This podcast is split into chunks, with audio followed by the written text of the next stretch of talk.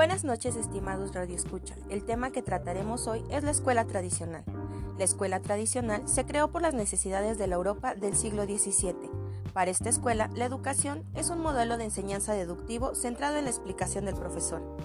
Su objetivo es establecer las disposiciones del cuerpo y del espíritu. ¿Cuáles son sus bases? Sus bases primordiales son el orden y la autoridad. El orden que organiza el tiempo, el espacio y la actividad y la autoridad que se centra en el maestro que posee el conocimiento. ¿Qué objetivo tiene?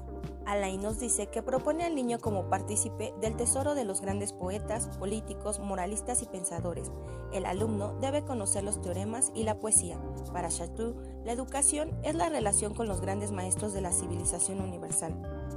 Lo que principalmente busca es que el niño se eduque en un concepto del humano. ¿Qué papel juega el maestro y el alumno? El maestro es un preparador que vigila, dirige, aconseja y corrige, además de que será el protagonista que encamina al alumno en lo intelectual y lo moral, conduce a la calma y a la estabilidad. Los alumnos son indispensables, ya que poco a poco irán adquiriendo una visión personal, un estilo personal y un punto de vista propio.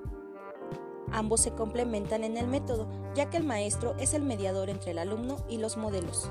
La educación cuenta esencialmente con el conocimiento para ayudar al niño a progresar. También se ayuda de la física y de las ciencias naturales que permitirán que los prejuicios desaparezcan y ayudarán a entender que lo real es complejo y la totalidad es organizada. La sociedad es coherente y permite construir el lugar de las grandes ideas. ¿Qué sentimientos produce este modelo en el alumno? Produce la alegría. Cuando el alumno dialoga, Siente ganas de dibujar, lo manifiesta con gestos y además se ríe a carcajadas. ¿Cómo se logra la estabilidad? La estabilidad se logra por medio de la disciplina a través de conductas de consigna que ayudan al alumno a salir adelante. De esta forma, se ayuda a que el niño obtenga un poder moral. Otra forma es siendo libre, ya que ser libre representa ser dueño de uno mismo, obrar bien, razonar y sobre todo cumplir con los deberes. ¿Qué elementos le ayudan a este modelo? Le ayudan la familia, ya que es donde se desarrollan sentimientos para lograr distintas situaciones. La familia es el que sostiene a sus miembros de la misma manera.